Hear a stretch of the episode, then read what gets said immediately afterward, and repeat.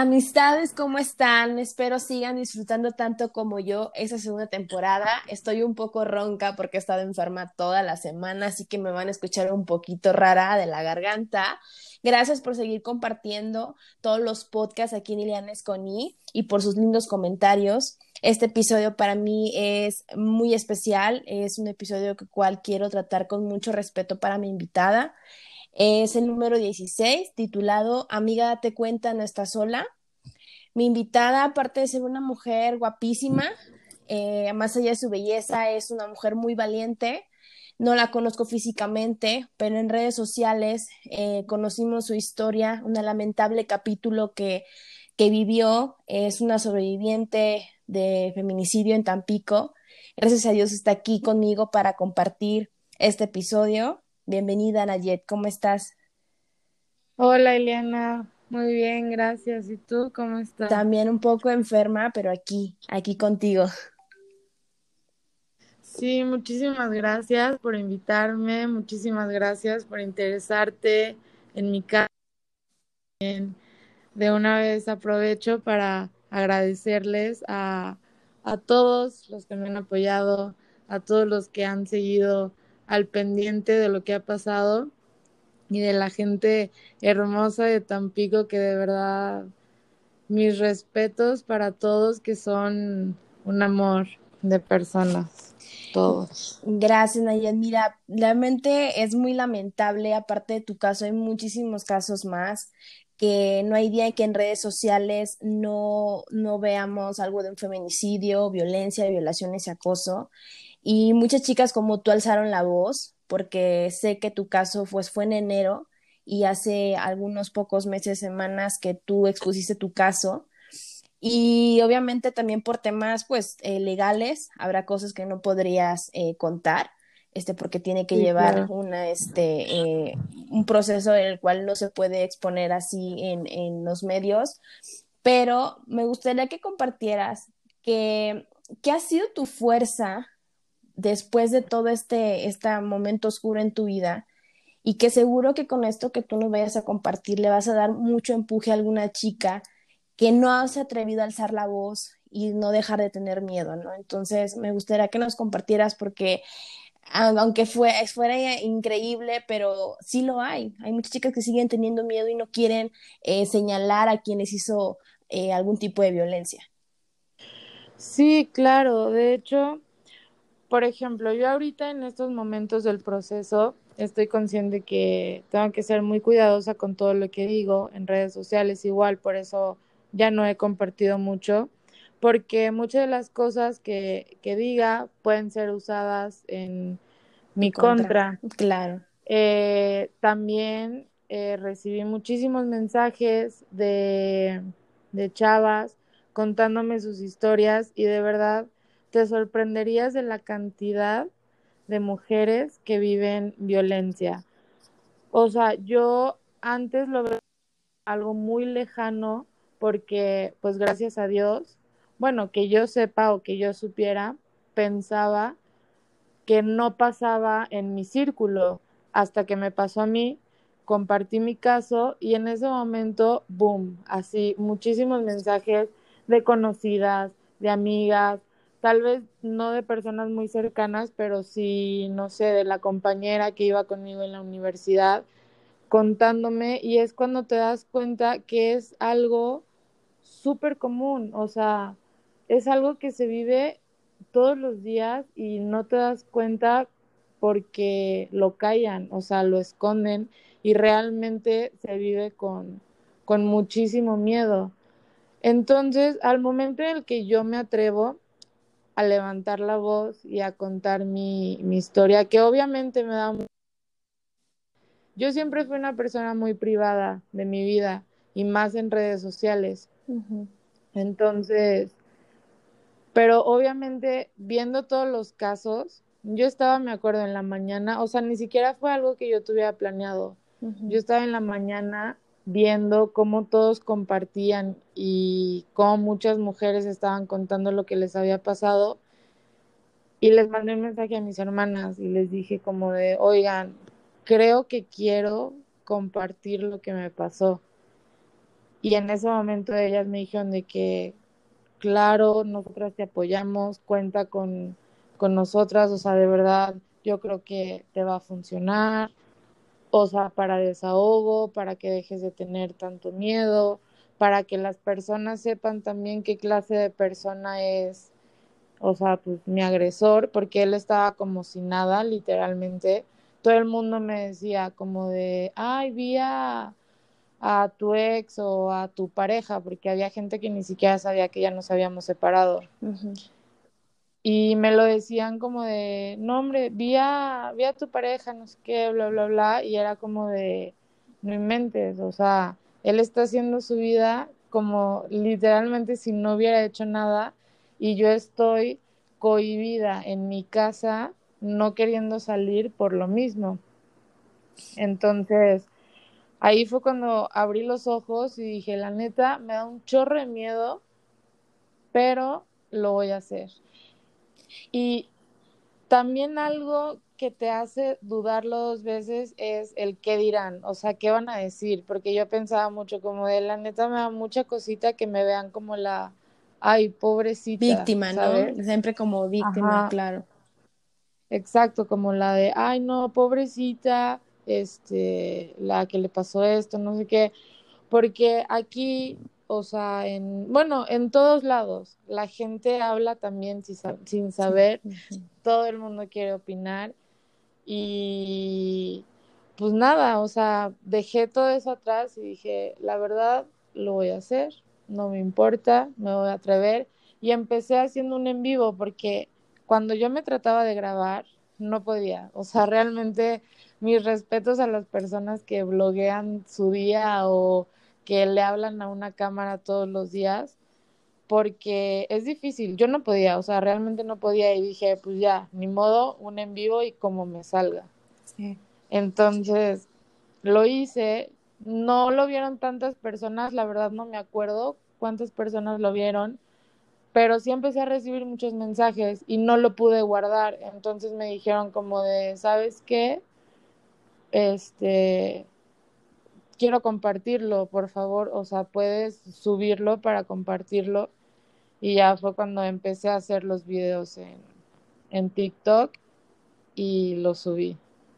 Oye, y algo que comentas muy importante es, o sea, el qué dirán, ¿no? Porque lamentablemente en muchos comentarios en Facebook, por ejemplo, y también en Instagram, cuando empiezas a exponer el caso, tanto el tuyo como el de muchas chicas empiezan, ay, es que de seguro algo hiciste, es que, o sea, es como de, güey, nadie se te debe de, de, de llegar a este extremo que te estén golpeando, o sea, ni que te maten, o sea, ¿por qué la gente llega a pensar que te lo mereces? Claro, es que es algo que lo tienen muy normalizado y yo me di cuenta que son más señoras, porque claro que yo al principio estaba bien clavada viendo todos los comentarios, o sea, yo quería, o sea, malamente porque es algo que no debes de hacer, pero yo estaba así viendo cada uno de los comentarios y los comentarios malos eran los que, o sea, me metía al perfil de las personas y siempre era una señora, o sea, como de, es que de seguro ella lo provocó. Es que, a ver, pero ¿qué hizo ella?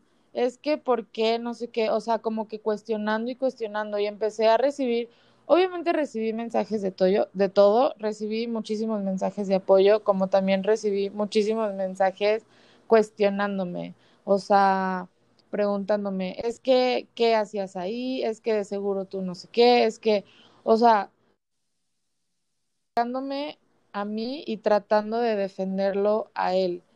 Y ahí yo sí me quedaba como, o sea, no es posible, no es posible que estés viendo lo que pasó y todavía quieras buscar un qué hice mal yo. O sea, no cuestionas a él que literalmente intentó acabar con mi vida y lastimó a una bebé. O sea, no, eso lo dejan a un lado y empiezan a cuestionar a la víctima. Y por eso muchísimas tienen miedo de hablar, porque es, o sea, cómo las van a cuestionar o cómo las van a juzgar, o hay muchísimas personas que no están preparadas para recibir tantos mensajes, o sea, cuestionándolas y preguntándoles que, qué hicieron mal, hubieras hecho esto, si yo fuera tú, o sea, ese tipo de cosas, ¿sabes? También es algo difícil, pero pues gracias a Dios yo soy alguien que no me tomo las cosas muy personales, entonces veía esos mensajes, al principio sí me medio hacían sentir mal, pero ya después fue como de, mira, sabes que nunca vas a tener contento a todo el mundo y realmente para qué enfocarse en lo malo. Sí estoy recibiendo tantos mensajes de apoyo y de personas contándome sus historias. Obviamente, pues lo que más me interesa es ayudarlas a que se atrevan a levantar la voz. Algo que comentaste del que, ¿qué hacías ahí? O sea, hay veces, y a lo mejor a muchos nos ha pasado, porque creo yo, y, y, más por lo que me comentas, que recibiste muchos mensajes de, de amigas conocidas y así, de que sufrieron tipo de violencia, a veces no captamos las señales que son muy, muy en la relación, ¿no? En el caso cuando tu agresor es, fue tu pareja. Y así lo vas tapando y tapando y como que no pasa nada, que no sé, una, una manotada, no sé, X cosa. Cuando ya pasa algo grave, y dices, no mames, o sea, ¿ahora qué hago, no? O sea, porque empieza una manipulación psicológica cañona que eso hace que tengas miedo al poder decir lo que está pasando.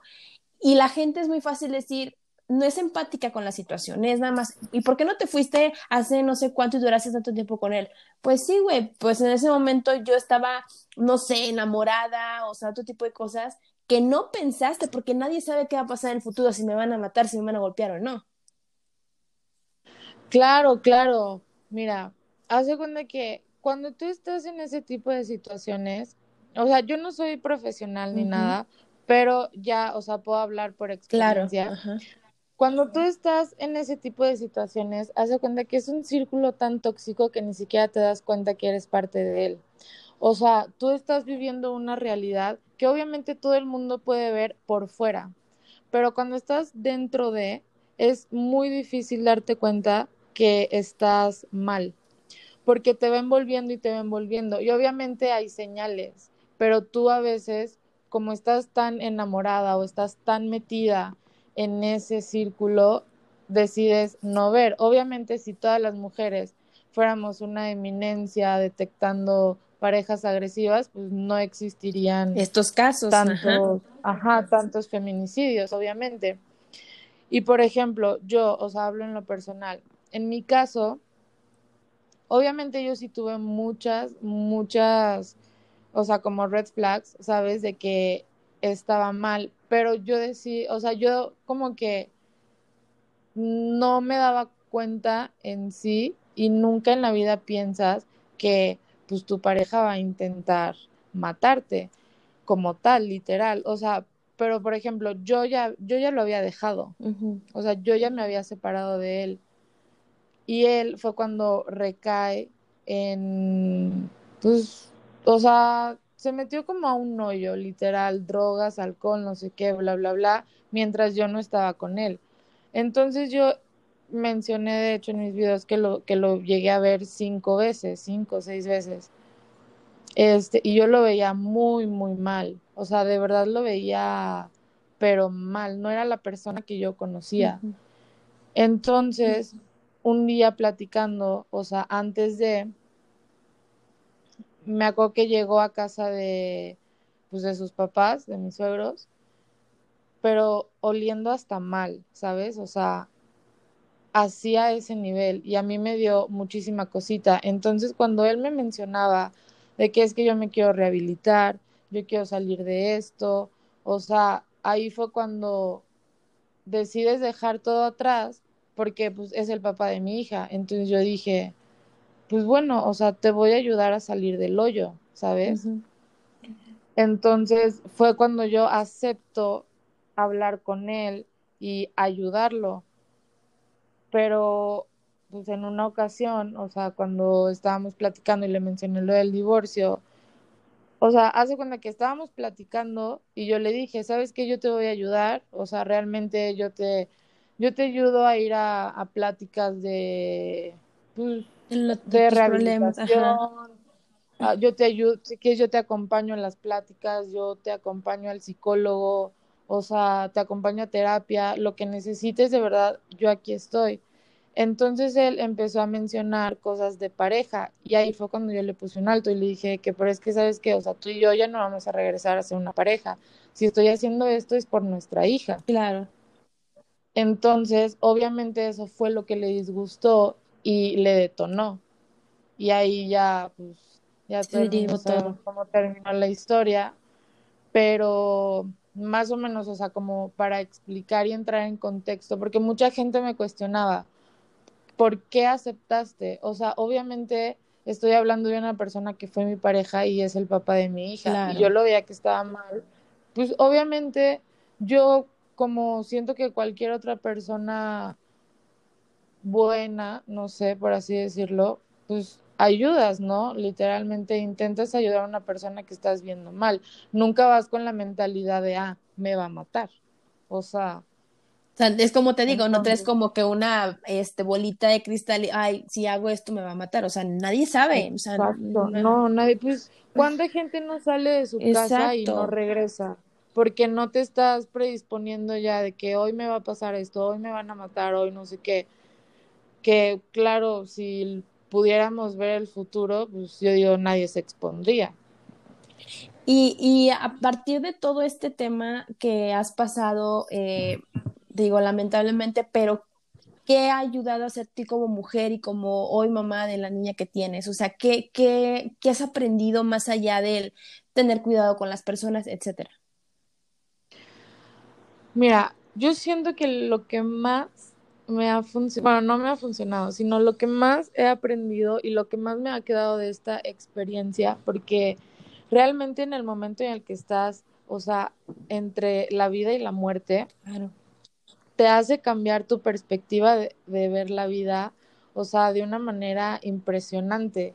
Haz de cuenta, de verdad te dejan de importar pequeñeces, como algo que a mí me funcionó, bueno, o sea, algo que a mí me pasó fue que aprendí a agradecerle a mi cuerpo, o sea, el, o sea, el estar sano, ¿sabes? Porque yo antes me enfocaba mucho como, ay, si estoy gorda, si estoy flaca, no sé qué.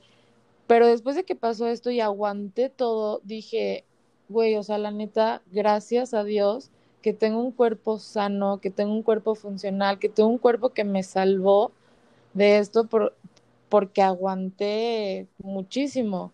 O sea, ya más allá de si estoy gorda o estoy flaca, literalmente agradecer y seguirlo cuidando, pero por salud, no por estética.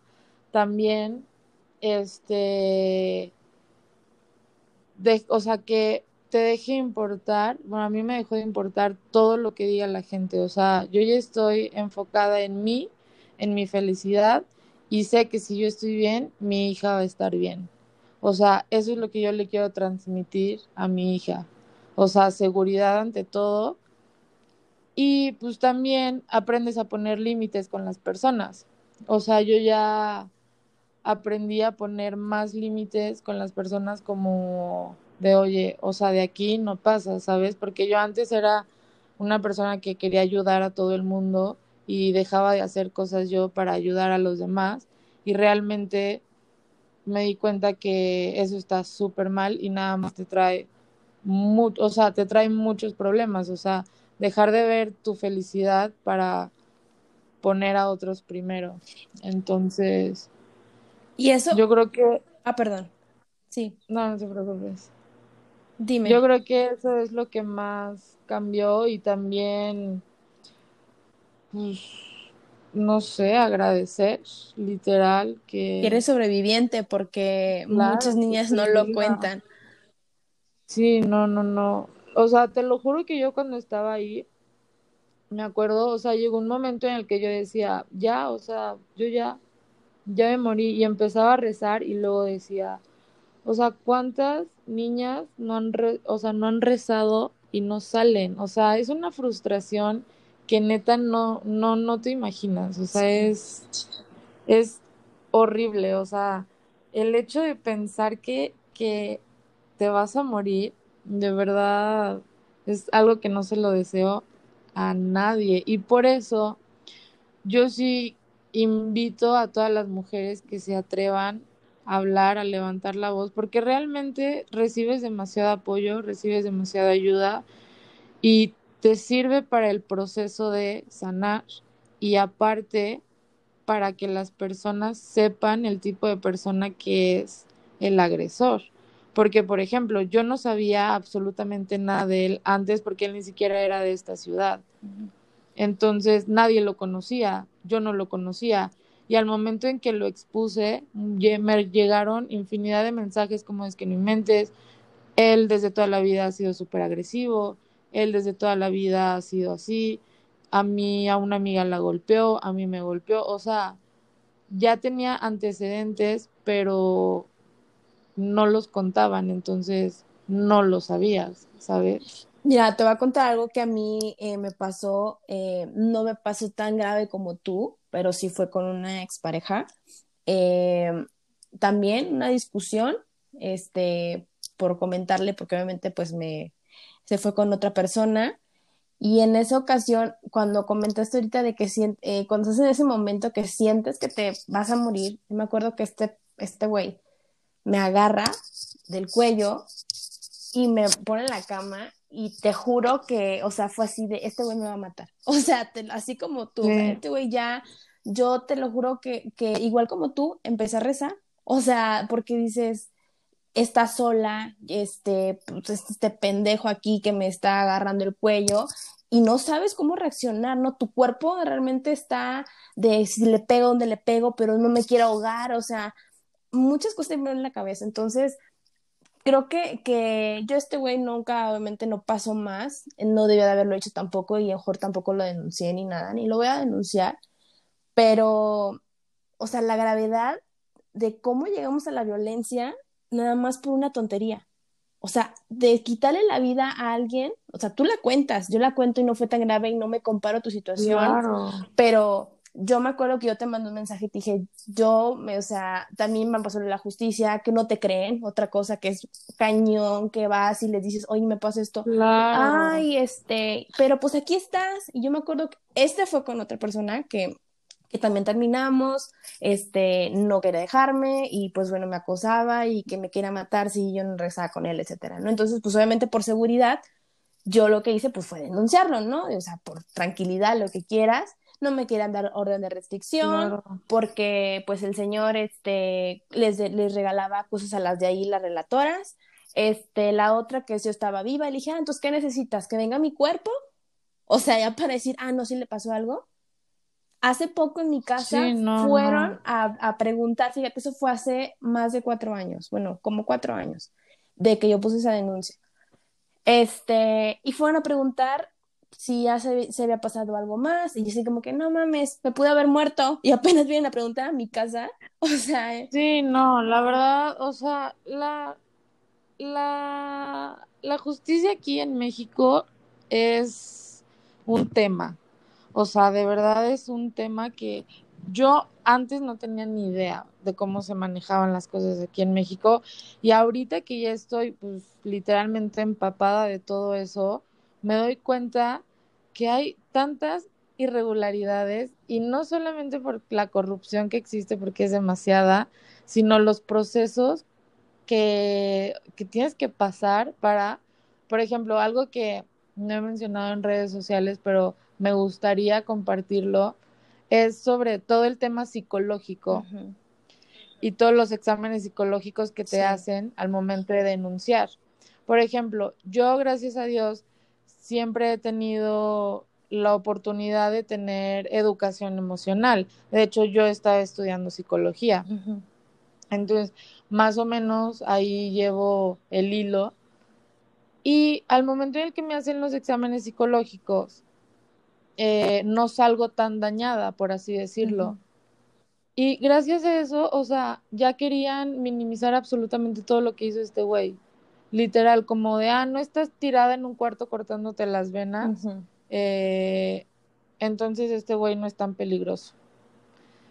Y te quedas pensando como de madres, o sea, yo hice el test, o sea, los exámenes psicológicos, como realmente debe de ser, claro. ajá, yo no mentí, ¿sabes? ¿Por qué? Pues porque obviamente digo, ¿de qué me va a servir? Bueno, en ese momento pensaba, ¿de qué me va a servir mentir? O sea, la neta, respeto a la persona que me lo está aplicando, o sea, eh, se me hace como una falta de respeto estar mintiendo en un, o sea, pues literalmente en un examen que te están haciendo, en un test, en una prueba.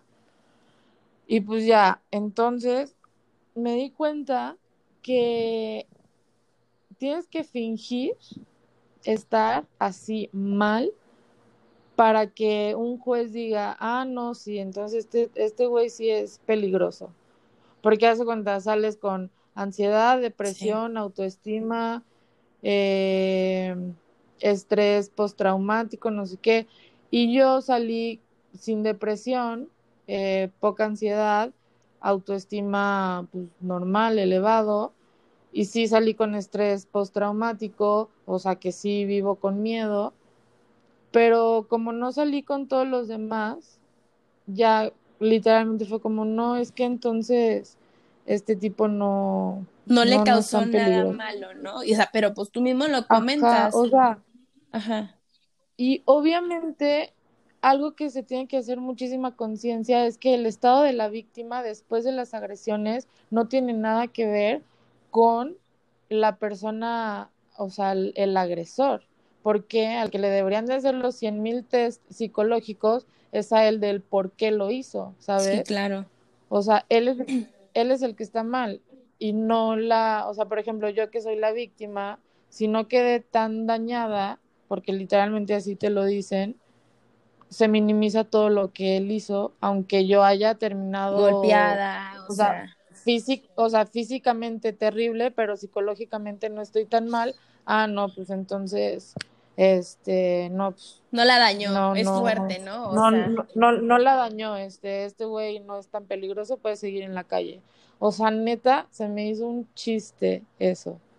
De verdad. Sí, no, a mí, a mí también me hicieron cuando hice el examen y me decía así como que no, yo te veo así como que viene y yo así como que, ah, órale, pues sí, pero tengo miedo de salir en la calle, que el güey me, encuentre o algo y me quiera hacer algo, o sea, eso no, eso no tiene nada que ver con la ansiedad, la depresión y eso, o sea, no tengo como que el delirio de, de persecución, o sea, tampoco llegué a ese nivel de tener que estar en mi casa encerrada, no querer ver a nadie, pero pues yo tenía que, que hacer algo por mi vida, por cuidarme, y eso no me tenía que hacer tampoco que eh, la persona no era agresiva, y como a ti también te está pasando, o sea, eso no tiene nada que ver. Sí, claro, o sea, eso no tiene nada que ver porque, número uno, este güey, estoy segurísima que si lo dejan libre por cualquier cosa, va a matar a alguien. O sea, estoy, lo puedo firmar donde sea. O sea, de verdad es alguien que no está bien, ¿sabes? Y el hecho de que yo no esté en depresión no quiere decir que él deje de ser peligroso. No, y claro, o sea, no, de hecho, por ejemplo, yo sí salí con estrés postraumático y sí, sí tengo delirio de persecución, ¿sabes? O sea, que hasta la fecha, o sea, hasta la fecha que sé que está encerrado, voy a cualquier lugar y estoy viendo a todas las personas llego a un restaurante y me gusta estar sentada viendo hacia la puerta, o sea, ese tipo de cositas me cambiaron, ¿sabes? Pero pues, eso no lo ven, o sea, es como de, ah, porque te preguntan de que, bueno, no sé si puedo decir lo que viene en los test, pero una de las preguntas es de que sientes que tu vida no vale nada o algo así. O sea, y las respuestas es, sí, de hecho he pensado en el suicidio ¿sabes? Y como no marcas esa opción, ya, ah, no, pues, pues está Todavía bien, aguanta, está bien ¿no? O sea... Ajá, o sea, todavía aguanta Otra. unas más, o sea, no, de verdad es, algo que cuando yo salí, de verdad, porque una persona me dijo, no inventes, hubieras dicho que sí, o sea, que sí te quieres suicidar y que sí tienes un chorro de miedo y que, ¿sabes? Y yo como de, a ver, ¿por qué? O sea, ¿por qué yo tengo que darle menos valor a mi vida? Ah, porque también otra pregunta es como, sí, siento que no valgo nada, así literal. Es como, ¿por qué yo tengo que, que dar a entender que mi vida no vale nada para que este güey lo puedan encerrar? O sea, está pésimo eso, ¿sabes? O sea, no deberían de basarse en el daño psicológico de la víctima, porque todas las personas somos un mundo. Toda, o sea, yo no critico a las que sí llegan a tener depresión y todo eso, porque es válido y se entiende y yo lo sé, o sea, si, si yo no hubiera tenido, o sea, educación emocional realmente, o si no estuviera tan metida en ese rollo de mis sentimientos y mis emociones y todo eso, claro que no sé cómo hubiera terminado, ¿sabes? O sea, con un daño psicológico cañón. Y todas vivimos un proceso diferente, claro, cada quien va a ser su manera. Claro, y todas vivimos un duelo diferente, pero no por eso vas a minimizar lo que hizo el agresor por el que la víctima no esté tan, dañada psicológicamente, o sea, es una tontería. También, por ejemplo, lo de las lesiones y, y así. Si Ay, no, es que me sí, cuando en las lesiones es de que si te fue algo que es permanente o que se sanarte por 15 días. Claro, por ejemplo, yo tengo, yo tengo, a mí sí me quedan dos cicatrices que ya las voy a tener permanentes, o sea, toda mi vida. No, no creo que se me vayan a quitar. Pero hace cuenta que es depende. Si las tienes en la cara, es más, o sea, es más grave, sí más grave. Si las tienes en las costillas es menos grave porque no son tan visibles. ¿Sabes? es como de, a ver, güey, o sea, dañó mi cuerpo, o sea, realmente es mi cuerpo y no, no se me hace algo lógico el hecho de que haya niveles de como, ah, no, pues es la cara, no, sí, entonces 60 años de condena. No, fue en las costillas, pues, le damos 45, ¿sabes? Y la intención es la misma. Claro, o sea, mira, te quiere hacer dañar a otra persona. exactamente. Claro, o sea, entonces sí, un tema con todo eso, de verdad, te das cuenta de muchísimas cosas y dices, neta, qué mal está la justicia en México. O sea, las trabas son para la víctima. A lo mejor, a lo mejor también por eso muchas chavas se quedan calladas, ¿no? O sea, voy a andar dando vueltas, nadie me va a hacer caso, etc. No sé, o sea, son tantos factores. Eh, hoy en día estás muy cruel decirlo, eh, qué feo ser mujer en México, ¿no? O sea, porque no hay respeto. Claro. No, y aparte, o sea, el proceso no, un número uno, no te ayuda para nada y te das cuenta que hay, pero millones de casos todos los días. O sea, te lo juro, es impresionante las personas que van a denunciar al mismo tiempo que tú estás denunciando lo mismo. O sea, de verdad, yo me quedé impactada, o sea, nunca en mi vida había denunciado. Me quedé impactada porque mientras yo denunciaba, ya había otras seis queriendo denunciar lo mismo. Y también, o sea, así, con todavía con las lesiones. Yo fui ya un poquito más tarde, todavía, o sea, no tenía muy visibles, pero había otras que sí, no, te lo juro, se me pone la piel chinita de acordarme, es algo horrible de ver. Y también, por ejemplo, cuando, cuando denuncias, hace cuenta que no, o sea, es que es un rollo, la neta sí. Es, es muy, o sea, lo que lleva las pruebas que te están ahí entrevistando, o sea, si es, si este Dios ven mañana, hoy no está no sé quién, ajá. Claro, es súper complicado, es súper complicado y aparte hasta ahí mismo te lo dicen. O sea, tú denuncias y se tardan un chorro y más ahorita por pandemia. Ajá.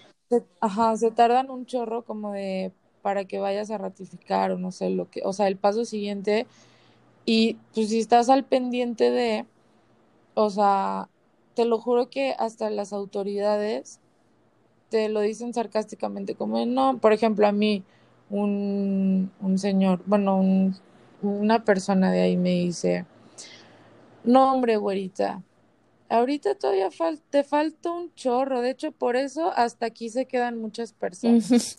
sí. Así, literal. O sea, y yo como de, pues entonces deberían hacer algo para que no para que no pase eso, pero ellos no lo ven así.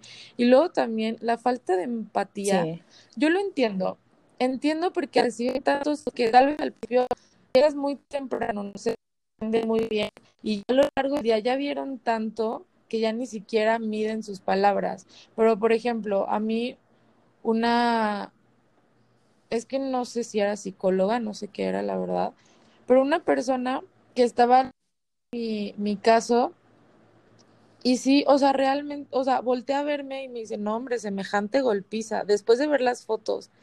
Y yo como de, perdón, no, sí, semejante golpiza que te metieron. Y yo de que, o sea, ¿cómo? ¿Qué querías? ¿Cómo se atreven a hacerte ese tipo de comentarios, sabes? Y luego de mujer a mujer, de mujer a mujer. también, ándale. Sí, o sea, como de, oye, no, y, y, pues después de la golpiza, ¿qué hiciste o qué hacías con él? Así, o sea, y es como de, ay, no, ni siquiera se toman el tiempo de ver tu caso, te preguntan siete veces lo mismo, este, hacen comentarios cero empáticos que realmente, o sea, si yo fuera, si tuviera otro tipo de personalidad, otro tipo de carácter, o sea, en ese momento te lo juro, no sé, me pongo a, a llorar o algo así, porque neta es como, güey, te minimizan muchísimo, o sea, eres un expediente más, literal.